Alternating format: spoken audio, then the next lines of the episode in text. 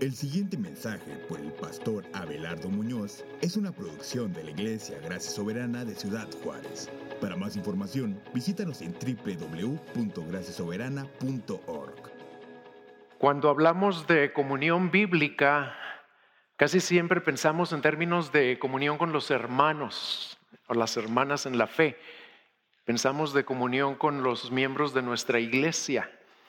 Y cuando hablamos de comunión con Dios, lo primero que viene a nuestra mente es tener o desarrollarla, si no la tenemos, una relación o una comunicación íntima con quién. Fíjense bien, cuando pensamos en comunión con Dios, ¿con quién pensamos en desarrollar una comunión íntima? Pues con el Padre o con el Hijo. Lo cual es correcto y es bíblico porque ya les mencioné Primera de Juan 1.3, ahí habla de eso. Fíjense cómo dice Primera de Juan 1.3. Lo que hemos visto y oído, os proclamamos también a vosotros, para que también vosotros tengáis comunión con nosotros. Ahí está la comunión con los hermanos primero, y en verdad, dice nuestra comunión, es con el Padre y con su Hijo Jesucristo. Pero la palabra de Dios también nos llama a mantener, y si no la tenemos, a cultivar una comunión igual de íntima e igual de preciosa con el tercer miembro de la Trinidad, con el Espíritu Santo, porque también Él es Dios junto con el Padre y con el Hijo. No son tres dioses, es un solo Dios en tres personas. Pablo menciona esa comunión con el Espíritu en Filipenses 2.1. Dice, por tanto, si hay algún estímulo en Cristo, si algún consuelo de amor, si hay alguna comunión del Espíritu, ahí está, si algún afecto y compasión. Y el pasaje más conocido en el cual aparecen los tres miembros de la Trinidad y de manera específica se menciona la comunión del Espíritu, es la bendición con la que Pablo concluye la segunda carta a los Corintios. Váyanse al capítulo 13, ese que les dije ahorita, versículo 14, que dice así, dice, la gracia del Señor Jesucristo, el amor de Dios y la comunión del Espíritu Santo sean con todos vosotros.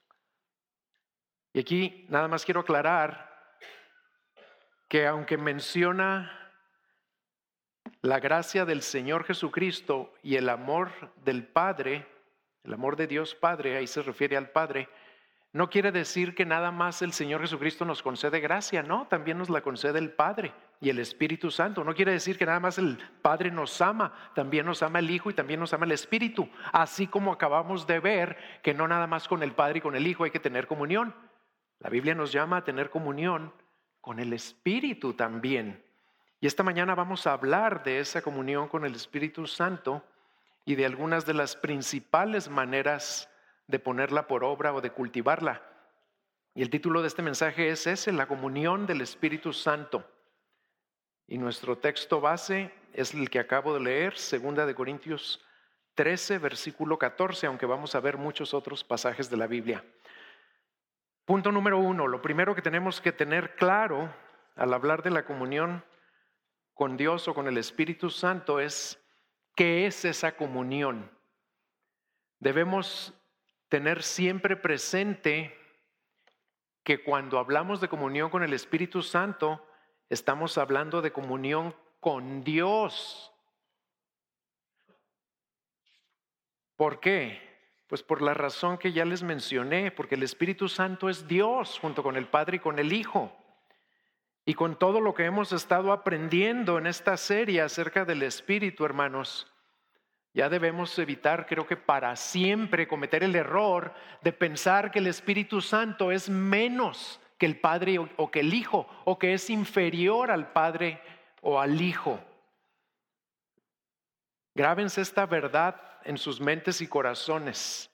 El Espíritu Santo es una persona divina, es Dios y exactamente igual que el Padre y el Hijo porque posee todos los mismos atributos que el Padre y que el Hijo. y por lo tanto es digno de gloria, de adoración, de devoción, de amor, de servicio, igualito que el Padre y que el Hijo. Y en cuanto al significado de la comunión, o la palabra en griego es koinonía, en términos generales podemos decir que se refiere a una participación común que tenemos con ciertas personas en ciertas cosas, o en ciertos deberes, o en ciertos privilegios, o en cierta naturaleza, o en actividades. Todos los hombres y las mujeres, por ejemplo, tenemos una comunión por ser partícipes de la naturaleza humana. Y entre todos los mexicanos también existe una comunión porque participamos de la misma ciudadanía y de la misma lealtad a la patria, ¿verdad? Bueno, los creyentes, los cristianos, tenemos comunión con Dios porque participamos de su naturaleza. Pero nuestra comunión con Dios es más profunda que solo participar en la naturaleza de Dios o en algún atributo o en alguna actividad que tiene que ver con Dios. Uno de los autores eh, puritanos más famosos, que se llamaba John Owen, él dijo que la comunión con Dios, en primer lugar, nace de nuestra unión con Cristo, pero él la definió de esta manera. Dijo, es cuando Dios nos comunica o nos concede algo de sí mismo, de su persona, y nosotros respondemos conforme a su voluntad. ¿Por qué? Pues porque le amamos. Y los creyentes tenemos comunión con Dios porque anhelamos responder a todo lo que Él nos comunica, a todo lo que Él nos revela, a todo lo que Él nos ha regalado por medio de la obra de Cristo. El doctor Núñez Da varios ejemplos de esto en una de las clases del curso de Teología Sistemática 2 que están tomando ahorita algunos de ustedes. Y lo explica de una manera muy clara en cuanto a nuestra santificación. Fíjense cómo lo dice. Dice, Dios es el que nos da la gracia y nosotros le obedecemos. Dios es el que nos da el poder y nosotros nos esforzamos. Dios es el que nos disciplina y nosotros le agradecemos. Dios es el que nos da las promesas y nosotros confiamos. ¿Por qué? Porque le creemos esas promesas. Dios es el que nos da la convicción de pecado y nosotros qué? Nos arrepentimos. Y Dios es el que nos revela muchas cosas acerca de Él y de lo que Cristo ha hecho y nosotros lo conocemos y lo amamos. Y al hacer todo esto, ¿Saben qué estamos haciendo? Estamos teniendo comunión con el Espíritu Santo, porque todo lo que acabo de mencionar, ¿quién creen que es el que lo hace posible en nuestras vidas? El Espíritu Santo. Pero también debemos tener clara otra cosa, y ahorita lo voy a hablar más adelante. Al tener comunión con una de las personas de la deidad, estamos teniendo comunión con los tres, porque ellos son inseparables. Son un solo Dios. Ahora, entonces, podemos decir lo siguiente.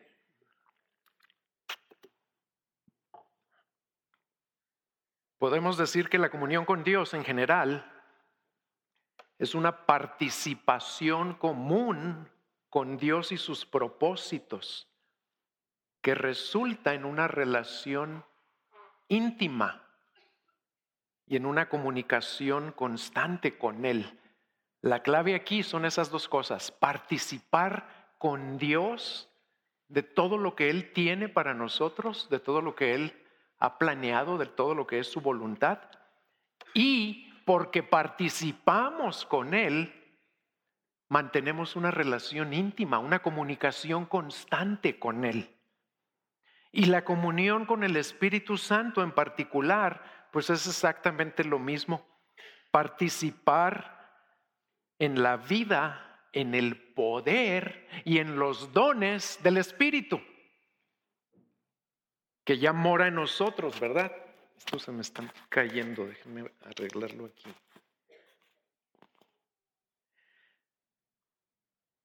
Todos los cristianos, por la gracia de Dios y por nuestra unión con Cristo, ya tenemos esa participación común en la vida y en los dones y en el poder del Espíritu Santo. Y lo triste es que aunque todos ya tenemos al Espíritu Santo en nosotros y podemos tener esa comunión con Él, no todos la tenemos. ¿Por qué? Pues porque no todos quieren participar y responderle a Dios y a su Espíritu en todo lo que Él los guía a hacer, en todo lo que Él les pide. Y no todos mantenemos una profunda relación y una constante comunicación con Él. Y aquí nos debemos preguntar, ¿estamos conscientes del privilegio que esto es, hermanos? Fíjense bien de lo que estoy hablando.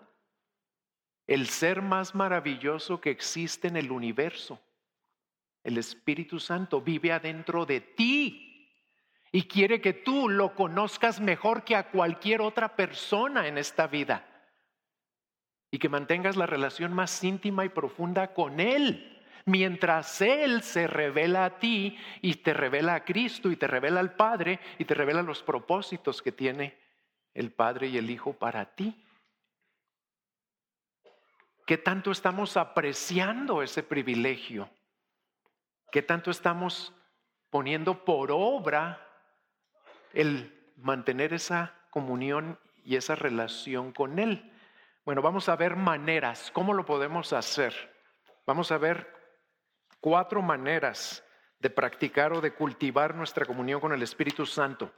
Y aquí quiero aclarar que la lista de, que les voy a dar, estas cuatro, no, son, no es una lista exhaustiva, no son las únicas, pero creo que son algunas de las principales maneras en las que podemos practicar y cultivar nuestra comunión con el Espíritu Santo. Y acuérdense, estamos cultivando nuestra comunión con el Espíritu cuando nos ocupamos en todas aquellas cosas en la, que ya las tenemos en común con el Espíritu, que ya son nuestras porque Él vive en nosotros. Cuando nos ocupamos de sus propósitos, de, cuando practicamos sus dones para el bien de los demás, cuando le creemos las cosas que nos ha revelado y confiamos en Él, estamos teniendo comunión con Él. Ahora, quiero aclarar otra cosa antes de empezar a darles esta lista que estas cosas, esta cosa se mueve, estas cosas no son cosas místicas, no son cosas misteriosas. Tener comunión con el Espíritu Santo no requiere que ayunes una semana o que hagas algo muy especial para poder tener comunión con el Espíritu Santo. No, ¿saben qué es lo más maravilloso? Son cosas sencillas, son cosas que todos podemos entender. Por eso es un privilegio tan maravilloso, porque nos lo concedió a todos los que amamos a Cristo, a todos, no importa cuánto tiempo tengas de conocer a Cristo. Número uno, cultivamos nuestra comunión con el Espíritu Santo al traer a nuestra mente y meditar en las enseñanzas y en las promesas de Cristo. Esa es la primera manera, una de las más sencillas de tener comunión con el Espíritu Santo. Cuando traemos a nuestra mente las enseñanzas y las promesas que Jesucristo nos ha dado en su palabra. ¿Saben por qué? Porque estamos teniendo comunión con el Espíritu, porque es el Espíritu Santo el que nos capacita para recordarlas y para creerlas y para apreciarlas. Y Él es el que las ilumina y las hace reales, las vivifica en nosotros. Estoy seguro que les ha pasado cuando andan a lo mejor tristes o desanimados o cansados o amenazados y de repente están leyendo su palabra y ven un versículo que como que brinca de la página o escuchan aquí algo que dice el predicador o en el radio o en algún libro, ven palabras de Cristo que les penetran el alma y el miedo o el temor o el afán o la angustia que tenían, como que desaparecen. ¿Por qué?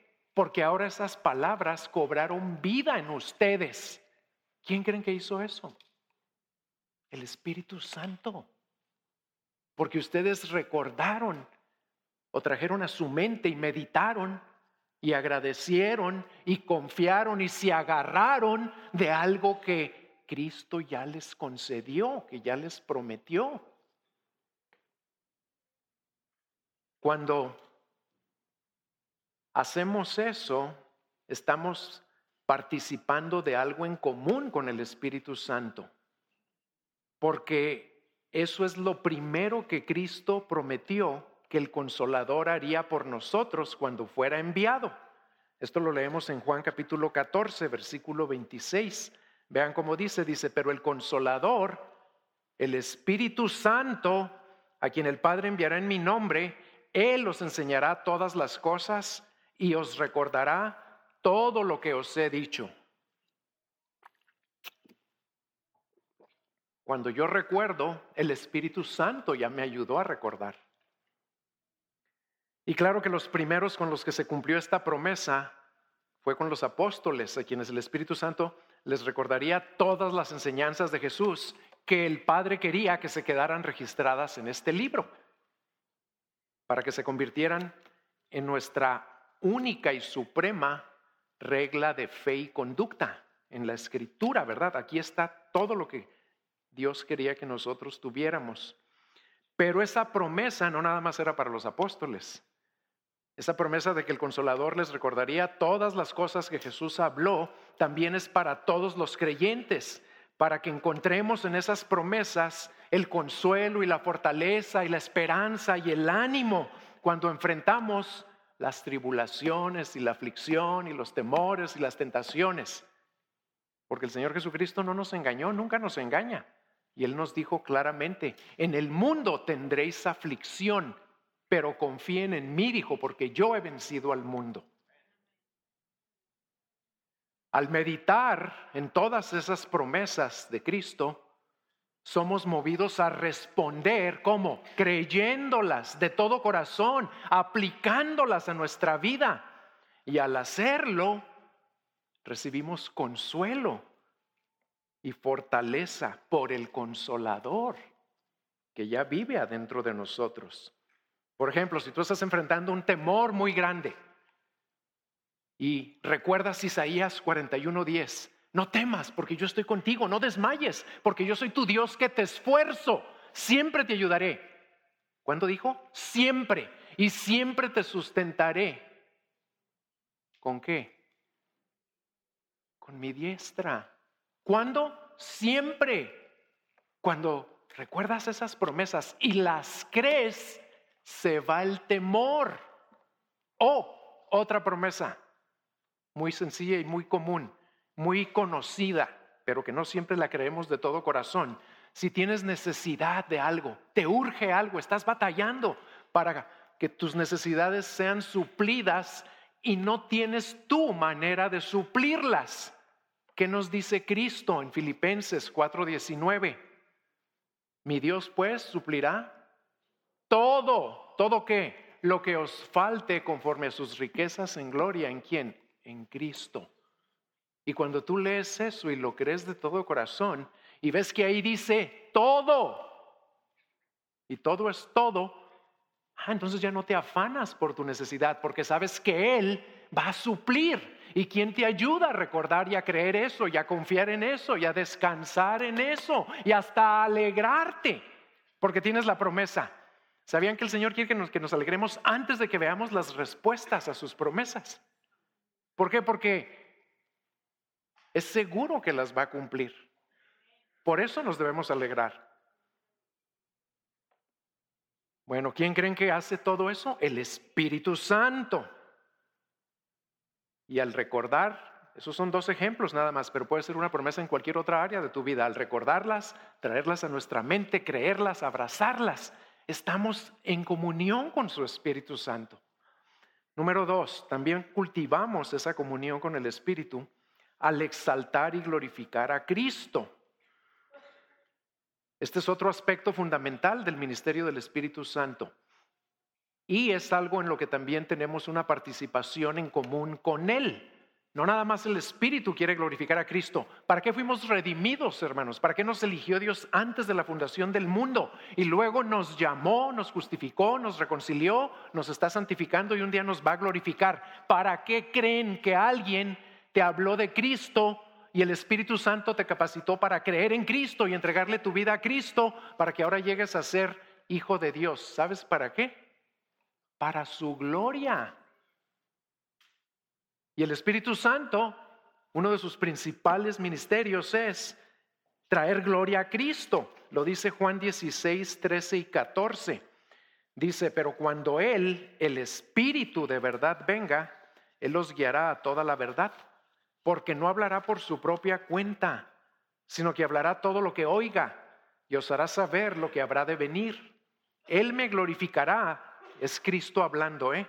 Él me glorificará porque tomará de lo mío y os lo hará saber. ¿Cómo glorificará el consolador a Cristo? Pues ahí el Señor mismo lo, lo dice en el siguiente versículo. Dice que Él tomaría de lo que es suyo y se los daría a conocer. ¿Y en qué consiste eso que el Espíritu Santo iba a tomar de Cristo y que también es del Padre para hacérselo saber a los discípulos? Porque en el versículo 15 dice, no lo lean, dice, y todo lo que tiene el Padre es mío. Por eso dije que Él toma de lo mío y os lo hará saber. ¿A qué se refiere Cristo ahí?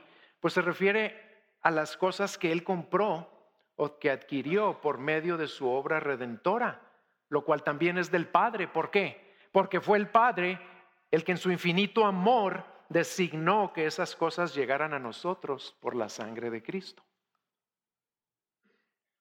Se refiere a los frutos de nuestra elección y de nuestra salvación. El Espíritu Santo les revela a los pecadores las cosas buenas del pacto de gracia, las que el Padre ha provisto y el Hijo ha comprado. El Espíritu Santo nos muestra la misericordia, la gracia, el perdón, la justicia, la aceptación, la adopción, que ahora son nuestras y que son las cosas que Cristo ha procurado para nosotros. ¿Y qué creen que pasa? ¿Qué sucede? ¿Cuál es el resultado de que el Espíritu nos revele todo lo que Cristo ha comprado por nosotros y para nosotros? ¿Saben qué sucede? Que Cristo es glorificado por nosotros al darnos cuenta de todo lo que ha hecho por puro amor a nosotros. Él nos comunica todas estas cosas y nos permite entenderlas nos hace saber que fueron preparadas para nosotros desde antes de la fundación del mundo por su amor y buena voluntad y que fueron compradas para nosotros por la sangre más preciosa que se ha derramado, la sangre de Cristo. Cuando nos percatamos de esto, Cristo es magnificado, glorificado en nuestros corazones y comprendemos un poco mejor cuán glorioso Salvador y Redentor Él es. Pero todo esto lo hace posible la obra del Espíritu Santo. Todo esto lo hace posible el ministerio del Espíritu Santo, que Él quiere también glorificar a Cristo a través de nosotros. ¿Y por qué creen que si no fuera por el Espíritu Santo no podríamos agradecerle, ni alabarle, ni darle nada, nada. No podríamos hacer nada con Jesús. ¿Saben por qué? Porque vean cómo dice Primera de Corintios 12, 3. Dice, nadie puede decir Jesús es el Señor excepto por el Espíritu Santo. Si ni siquiera podemos decir que Jesús es nuestro Señor, si el Espíritu Santo no nos ayuda y no nos cambia, pues tampoco le podríamos dar gracias o alabarlo o exaltarlo o darle a Él toda la honra. El que lo hace posible es el Espíritu Santo. Y al hacer todo esto, también estamos teniendo algo en común con Él, porque Él quiere glorificar a Cristo y nos ayuda a nosotros a también glorificarlo. Y hay otra área en la que también tenemos comunión con el Espíritu Y necesitamos, de hecho, tener esa comunión con Él para poder llevarla a cabo de una manera efectiva. ¿Saben cuándo es? Siempre que le compartimos el Evangelio a alguien. Porque si no fuera por la ayuda del Espíritu, no le podríamos hacer de una manera correcta. Porque ¿qué estamos haciendo cuando le compartimos el Evangelio a alguien? ¿Saben qué estamos haciendo? Exactamente lo mismo que el Espíritu hace con nosotros y con todos los discípulos. Él nos guía, dijo el Señor Jesús, a toda la verdad. ¿Qué hacemos cuando le hablamos a alguien de Cristo? Pues lo guiamos a la verdad que es Cristo. ¿Por qué? Porque esa persona ya estaba viviendo en mentira, en error, en tinieblas, perdido, muerto, enemistado con Dios, esclavo de Satanás. Así dice la Biblia que viven todos los que no conocen a Cristo. Y cuando les hablamos de Cristo, les estamos hablando del que es la verdad, el camino, la verdad y la vida y les ayudamos a creer en Cristo y alejarse de las mentiras que los tienen ciegos y esclavizados. Y la pregunta aquí es, para cada uno de ustedes, ¿qué tan seguido glorificas a Cristo y honras su nombre por todas las buenas cosas que Él ya compró para ti con su sangre? Eso acabamos de hacer ahorita por medio de estas canciones. Y por eso Alex decía que la última canción tiene cosas bien tremendas, bien profundas. ¿Por qué? Porque son las verdades más hermosas que hay en el universo. Y aquí sí lo cantamos, ¿verdad? Pero ¿qué tanto lo haces tú entre semana, allá solo, en tu trabajo, en la tienda, en la escuela, en la calle? ¿Qué tan seguido le compartes el Evangelio a alguien para glorificar a Cristo, guiándolos a la verdad de Cristo.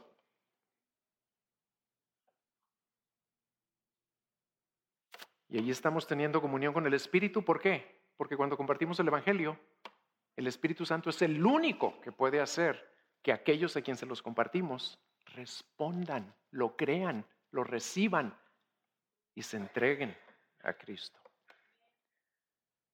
Número tres, cultivamos nuestra comunión con el Espíritu al andar en el Espíritu y mortificar las obras de la carne. Creo que es muy obvio que, esa es una de las maneras, maneras fundamentales de mantener nuestra comunión con Él.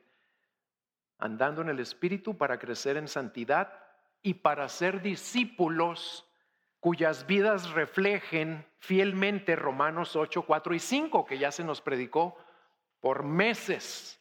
Fíjense cómo dice Romanos 8, 4 y 5, para que el requisito de la ley se cumpliera en nosotros, que no andamos conforme a la carne, sino conforme al Espíritu, porque los que viven conforme a la carne ponen la mente en las cosas de la carne, pero los que viven conforme al Espíritu ponen la mente en qué? en las cosas del Espíritu. De esto ya se nos ha predicado bastante y solo quiero agregar lo siguiente. Creo que no podemos tener o no podemos crecer en nuestra comunión con el Espíritu Santo si no tomamos en serio el solemne llamado que Dios nos hace a lo largo de toda la Biblia, no nada más en Romanos, a lo largo de toda la Biblia, nos hace el llamado a ser santos porque Él es santo y, que por, y porque por su gracia ahora nosotros somos de Él. En primera de Pedro 1.14, Dios nos lo repite tal vez de la manera más enfática. Dice primera de Pedro 1.14 al 16, como hijos obedientes, no os conforméis a los deseos que antes teníais en vuestra ignorancia sino que así como aquel que os llamó es santo, así también sed vosotros santos. ¿En qué? En toda vuestra manera de vivir. Porque escrito está, sed santos, porque yo soy y ya somos de Él. Y Él quiere que seamos como Él. Y aquí es de ayuda escuchar algo que dijo J.I. Packer dijo algo muy interesante en cuanto a esto. Dice, los cristianos más santos no son aquellos a quienes lo que más les preocupa es la santidad en sí misma. Suena raro, ¿verdad? No, los cristianos más santos son aquellos cuyas mentes y corazones, metas y propósitos, amor y esperanza están más enfocados en Cristo, no en su santidad. La santidad es un resultado, hermanos. Es un es, lo que resulta de que amemos a Cristo, nos enfoquemos en Cristo, pongamos nuestra meta en Cristo. Porque si nos concentramos nomás en ser santos, nos vamos a volver fariseos. Y podemos llegar a ser, entre comillas, santos y no amar a Cristo lo suficiente, aunque esos no se llaman santos, se llaman santurrones. ¿Verdad?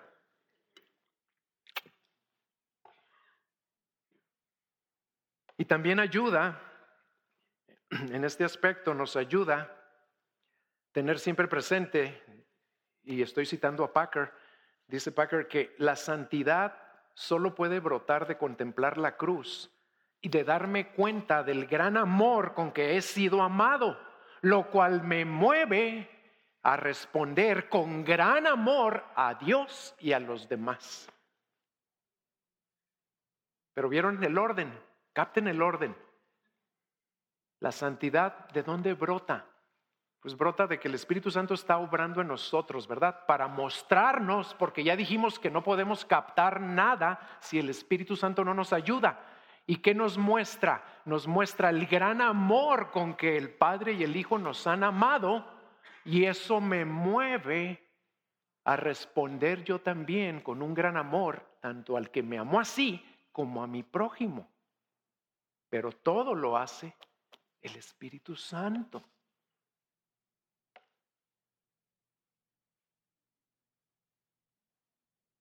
¿Y cómo se demuestra ese amor? Porque no podemos hablar nada más de que, ay, sí, amar a Dios, amar a Cristo, amar al Espíritu Santo, amar al prójimo.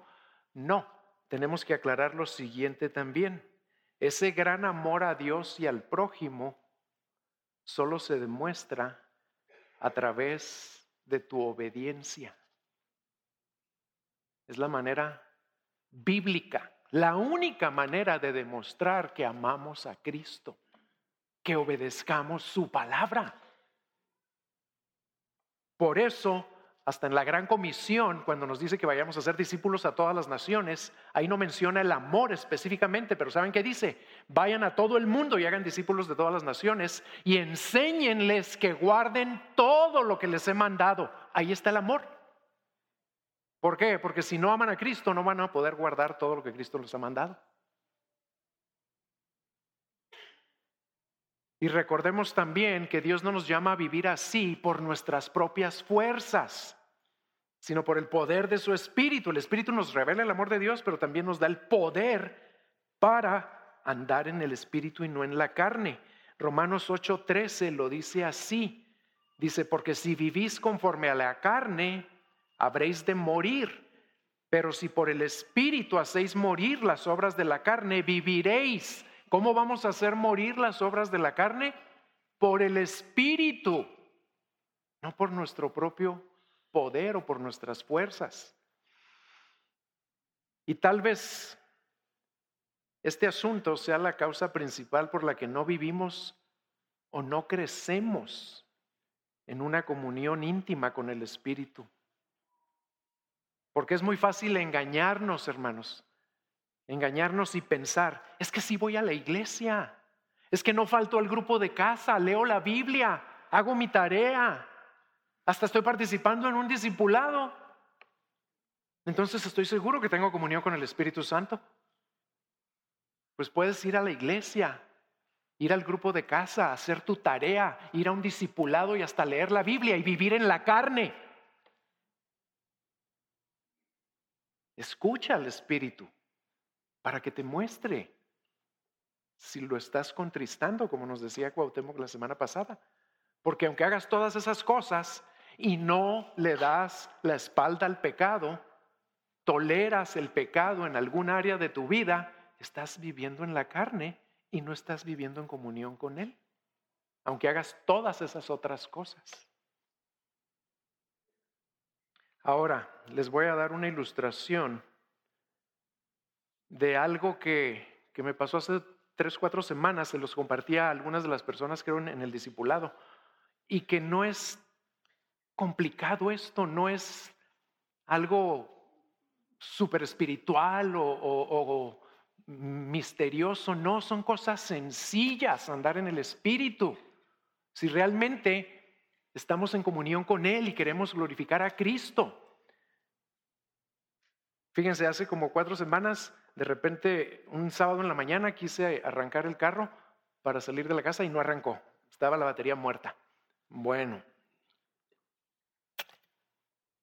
Total que dije, más tarde la cambio, tenía unas cosas que hacer, me prestó mi esposa su camioneta y cuando regresé y ella se tenía que ir, se fue y, y traía muy, esa semana acababa de predicar Carlos de algo que, lo traía muy presente, traía muy presente la llenura del Espíritu y, pedirle que me llenara y, y estar muy, muy, muy consciente de Él. Me acuerdo que así anduve toda esa semana, que así deberíamos andar siempre, ¿verdad? Pero tenemos altibajos. Total que dije, bueno, ahorita busco un taller eléctrico, era sábado y era a mediodía, a las 2, 3 de la tarde, y no sabía si iba a arrancar el carro. Dije, a ver cómo le hago. Y me subí al carro y arrancó. Bueno, dije, ya cuando menos puedo ir a buscar el taller eléctrico. Y iba orando, iba iba orando, iba muy consciente de que el Espíritu me iba a guiar a encontrar un taller eléctrico. ¿Por qué? Porque Él nos debe guiar en todo, hermanos, en todo, no nomás en las cosas, entre comillas, espirituales. Y, y no sabía ni a dónde ir, la mera verdad, porque el único que conozco está aquí en la Vicente Guerrero y estaba cerrado. Entonces dije, me voy a ir por acá, por eh, Valle del Sol, porque por ahí debe haber alguno, dije. Así me fui nomás por donde está la Comisión Federal de Electricidad acá. Y, yo iba tranquilo, orando. ¿Por qué? Porque, ¿qué dijimos? Que tenemos comunión con el Espíritu cuando creemos en sus promesas, ¿verdad? Y yo tenía una necesidad. ¿Y la promesa cuál es? Que Él suplirá toda necesidad. Bueno, yo necesitaba encontrar un taller eléctrico. Y ahí voy. Y me paré en una desponchadora, que no tiene nada que ver con talleres eléctricos y les pregunté, oigan, ¿no conoce dónde hay por aquí un taller eléctrico? Y me dijeron, sí, cómo no, aquí, dele una cuadra para allá y luego a la izquierda tres cuadras y ahí está. De hecho, se acaba de ir de aquí el, dueño. Ah, bueno. Y dije, ah, gracias Espíritu Santo, ya me estás guiando, ya, ya voy por buen camino, ¿verdad? Y, me fui por donde ellos me dijeron, di vuelta en la siguiente cuadra, tres cuadras a la izquierda, y pues no se veía nada, puras casas eran, ni un anuncio, nada de nada y en una esquina veo a un señor parado y le digo, oiga, disculpe, ando buscando un taller eléctrico por aquí. Dice, sí, yo soy el dueño. Y le digo, gracias Espíritu Santo. ¿Por qué? Porque hasta en cosas tan sencillas como esas, Él nos guía, porque nos quiere guiar en todo si mantenemos esa comunión íntima con Él. Otro ejemplo que me dio Chovy ahorita en la mañana, fueron a Guadalajara toda esta semana, él y Gaby, a buscar casa. ¿Quién creen que los guió en buscar casa? Y si le preguntan a Chobi y a Gaby si encontraron y vieron una casa bonita, claro que la, vieron y la, encontraron. Ahora nomás falta que se las renten, ¿verdad? Pero creemos que se las van a rentar. ¿Y quién creen que los guió? Porque Chobi me dijo, lo primero que hicimos fue orar para que el Espíritu los guíe. Porque ¿quién los está enviando a Guadalajara? No es el pastor Carlos, ni el equipo pastoral, ni, Gracia soberana los está guiando el Espíritu Santo. Y el Espíritu Santo los guió. Y hasta me dio mucho gusto que me dice Chobi, fuimos a ver una casa en muy buen lugar y todo, que tiene lo que Gaby siempre me pidió que le pusiera a la casa de aquí. ¿Por qué le concede eso el Señor a Gaby? Pues porque el Señor es bueno y el Espíritu Santo nos ama y nos guía y nos suple conforme a las riquezas de Cristo, ¿verdad?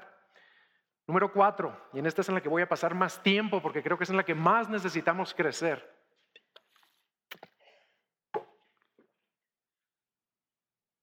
Crecemos en nuestra comunión con el Espíritu Santo al honrarlo y adorarlo también a Él y no solo al Padre y al Hijo. Y tal vez este sea uno de los asuntos más descuidados de nuestra vida en Cristo, porque casi nunca oímos que se predique de esto o que se enseñe que hay que honrar y adorar al Espíritu Santo. J.I. Packer afirma que honrar al Espíritu Santo es una tarea crucial de todo verdadero discípulo de Cristo, a tal grado que él cree que eso ha sido el secreto de todo avivamiento que la cristiandad ha experimentado desde el principio. Esa es una, afirmación muy tremenda por medio de uno de los hombres más sabios que, que existen. J.I. Packer todavía vive, creo que va a cumplir 100 años. Honramos al Espíritu Santo cuando lo reconocemos por quien Él es y rendimos nuestras vidas a su dirección y a su poder y le permitimos cada vez más exaltar a Cristo en nuestras vidas de tal manera que Él crezca y nosotros menguemos. Y creo que una razón por la que la mayoría de los creyentes no lo honramos y no lo adoramos como debiéramos al Espíritu Santo es porque cometemos el, error, como ya les decía al principio, de pensar que si lo honramos y lo adoramos más a Él, vamos a descuidar o le vamos a restar honra y adoración al Padre y al Hijo. Eso es absurdo. Eso no es verdad, porque cuando adoramos, adoramos al único ser divino. Y es imposible adorar u honrar a alguna de las personas de la deidad y no adorar u honrar a toda la deidad, a toda la Trinidad. Así que es muy importante, hermanos, que tengan siempre presente que la naturaleza divina en toda su excelencia, en toda su dignidad y en toda su majestad infinitas, la poseen por igual las tres personas de la Trinidad. ¿Captaron eso? La naturaleza divina en toda su excelencia, dignidad y majestad infinitas la poseen por igual el Padre, el Hijo y el Espíritu que mora en ti. Y lo que la Biblia enseña es que las tres personas de la deidad son distintas, pero no en importancia o en atributos, no en naturaleza, no en dignidad. ¿Saben en qué son distintas nada más? En el rol o en la función que desempeñan en la obra de la creación y de la redención. Por lo tanto, el Hijo y el Espíritu Santo no son menos adorados que el Padre cuando exaltamos a Dios. O dicho de otra manera, cuando honramos, cuando adoramos, cuando oramos a una de las personas de la Trinidad, ¿saben qué estamos haciendo en realidad? Honrando, adorando y orando a las tres, porque son inseparables.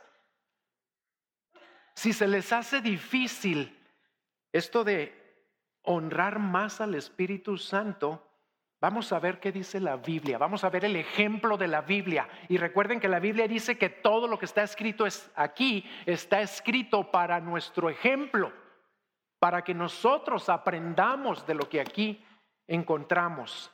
Vamos a ver en el libro de Hechos, que es cuando nació la iglesia. ¿Y saben qué vamos a ver?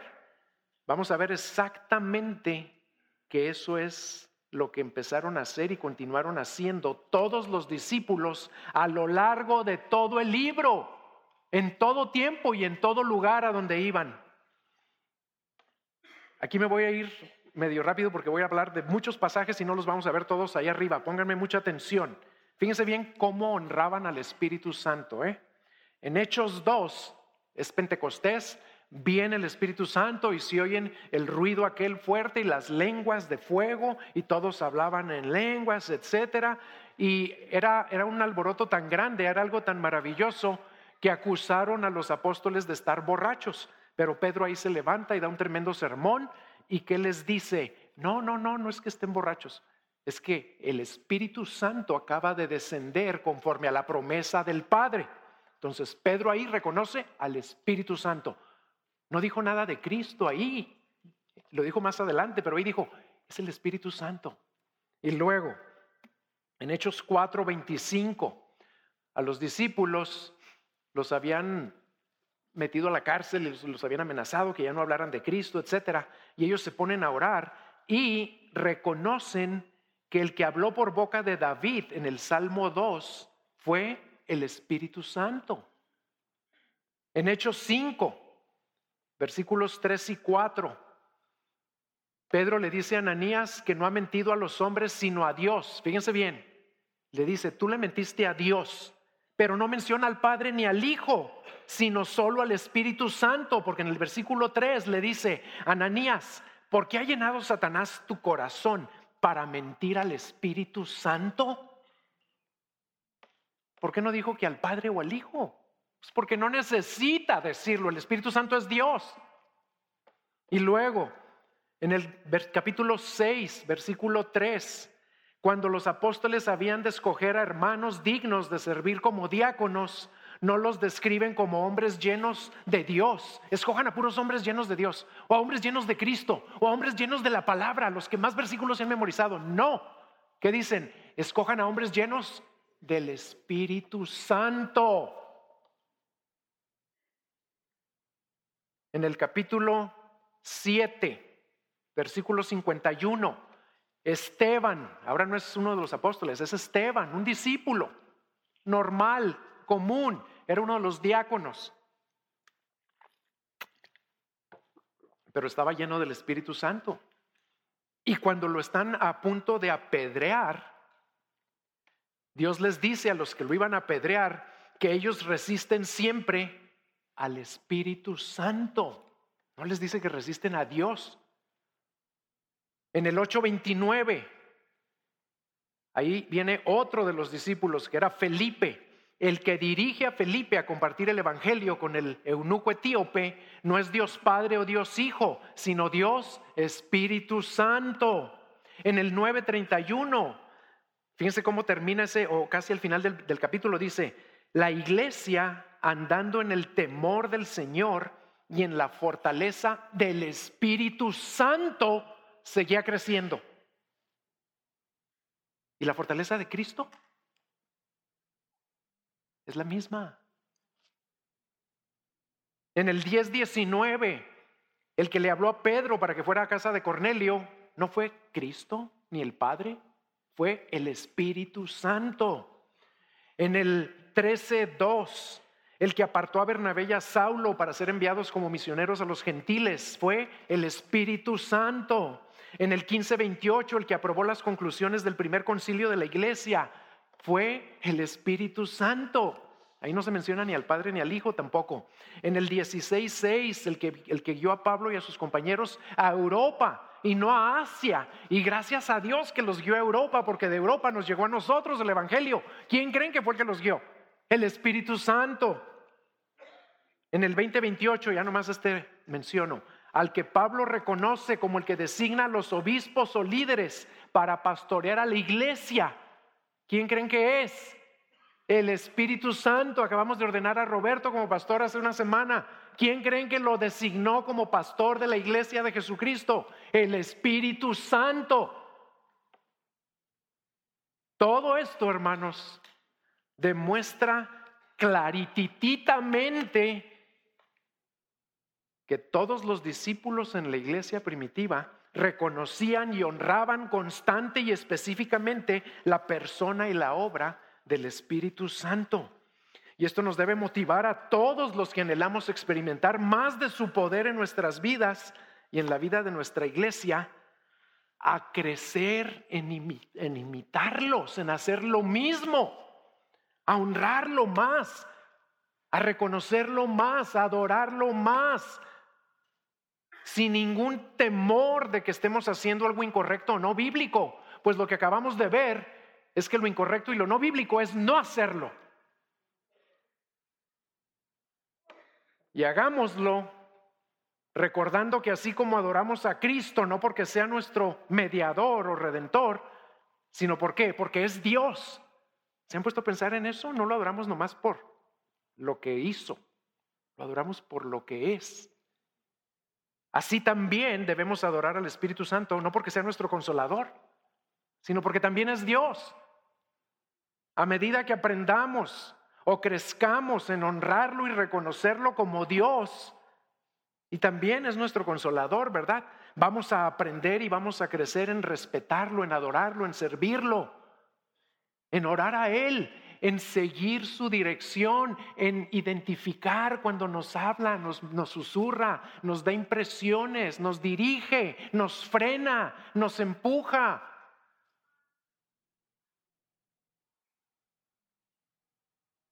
Y esto nos va a llevar a tener una comunión más íntima y más constante con Él. Y esa comunión nos va a llevar a darle gracias y a darle gloria por las misericordias y bendiciones que recibimos de Él, así como lo hacemos con Dios Hijo, por todo lo que recibimos de Dios Hijo. ¿No merecerá la misma alabanza y el mismo honor que le damos a Cristo, aquel que hace efectiva o posible su obra de redención en nuestras vidas? Sin el Espíritu Santo no tendríamos nada de Cristo. Y además el Espíritu Santo estuvo dispuesto a ser nuestro consolador con el mismo infinito amor con el que el Hijo estuvo dispuesto a ser nuestro redentor. ¿Qué tan consciente vives tú, hermano y hermana, del Espíritu Santo en tu vida? ¿Y qué tanto reconoces su obra en ti? Y lo honras y lo adoras a Él por nombre. Porque ¿saben cuál es la realidad? para la mayoría de nosotros no es parte de nuestro vocabulario normal. Casi siempre nomás hablamos con el Padre y con el Hijo. Le cantamos al Padre y al Hijo, honramos al Padre y al Hijo. Oramos al Padre y al Hijo. Sí, porque el, el Señor nos dijo que oráramos al Padre en el nombre de Jesús, pero también podemos orar al Espíritu. Y si tú no te sientes bien orando al Espíritu, lo que sí puedes hacer, y aquí acabamos de ver el ejemplo, es reconocerlo más, honrarlo más, darle más gracias, comunicarte más con Él. ¿Qué tan dispuesto estás a aceptar que necesitas crecer en esta área y hacer lo que el Espíritu Santo te pida hacer para que se dé ese crecimiento? Y confiando que Él te va a dar la gracia y el poder necesarios. Hermanos, por años hemos estado orando y esperando un genuino avivamiento en nuestra iglesia y en nuestra nación, ¿verdad? Y Dios en su bondad nos ha concedido probaditas y a veces probadotas de su manifestación, de su poder. Y estamos muy agradecidos por todo lo que nos ha concedido. Pero si lo que dice J.I. Packer es cierto, ese avivamiento no vendrá a menos que primero crezcamos en nuestra comunión con el Espíritu Santo. Todos, no nomás los pastores o los líderes o unos cuantos, todos. Necesitamos crecer en honrarlo, adorarlo, específicamente a Él. Porque recuerden lo que dijo Packer, en todos los ayudamientos de la historia, parece ser que el secreto era la comunión íntima que tenían los hermanos con el Espíritu Santo. No que leían mucho la Biblia, que claro, si tenemos comunión con Él, vamos a leer la Biblia y nos va a encantar la Biblia. Pero se requiere esa comunión íntima y constante con Él.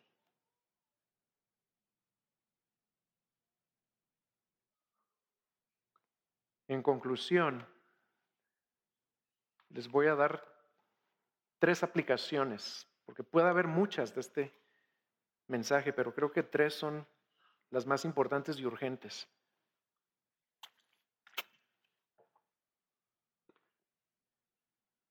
La primera es muy sencilla. Pidámosle al Espíritu Santo perdón por haber sido negligentes o indiferentes en cultivar nuestra comunión con Él. Háganlo, háganlo hoy mismo. Y recuerden que Él está ansioso por perdonarnos, porque nos ama tanto como el Padre y como el Hijo. Pídanle perdón, pero reciban ese perdón. No se queden ahí en condenación y en culpa y sintiéndose mal. No, Él quiere perdonarnos, porque Cristo ya compró nuestro perdón. Ya fueron lavadas nuestras culpas por la sangre de Cristo. Créanle La primera de Juan 1, 8 y 9. Créanlo, porque creer es tener comunión con el Espíritu. ¿Se acuerdan? Creer esas promesas. ¿Y qué dice primera de Juan 1, 8 y 9? Si decimos que no tenemos pecado, nos engañamos a nosotros mismos y la verdad no está en nosotros. Pero si confesamos nuestros pecados, Él es fiel y justo para perdonar nuestros pecados y limpiarnos de toda maldad, incluyendo descuidar nuestra comunión con el Espíritu Santo. Porque fíjense qué hermoso es Él. Aun cuando en el pasado hemos descuidado nuestra comunión con Él, Él nunca dejó de amarnos y de morar en nosotros. Ahí está. Él nunca dejó de traer a nuestra mente las promesas y las verdades de Cristo. Segunda aplicación, pidámosle en oración, y aquí sí lo podemos hacer específicamente al Espíritu Santo, que nos dé un ardiente deseo por ser santos como Él, en toda nuestra manera de vivir, y que nos muestre todo aquello en que lo estamos apagando o contristando, que ya nos dijo el pastor Cuauhtémoc la semana pasada, ¿cuándo lo estamos contristando? Repasen el mensaje, repasen segunda de Tesalonicenses capítulo 5 y oremos para que el Espíritu Santo nos muestre en qué lo estamos contristando y qué tenemos que dejar, qué tenemos que hacer a un lado, qué tenemos que resistir, qué tenemos que vencer para crecer en santidad, porque no podemos vivir en comunión íntima con Él si no caminamos en santidad. Y número tres,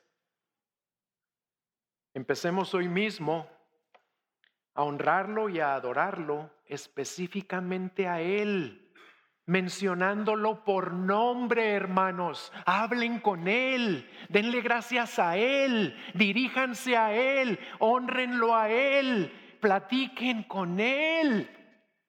Él es Dios y ahí está en sus corazones y en el mío.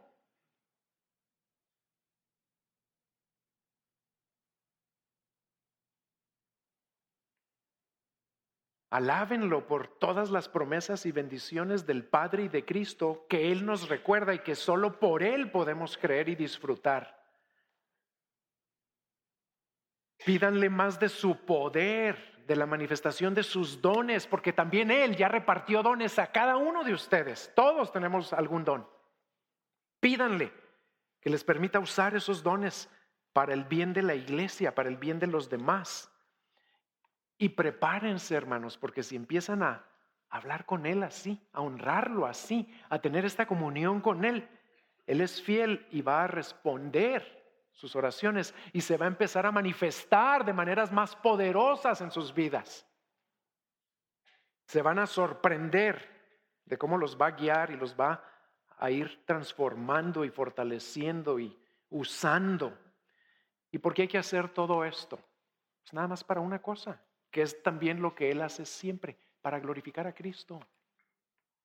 No para que digan que soy muy espiritual, no, para que Cristo sea glorificado.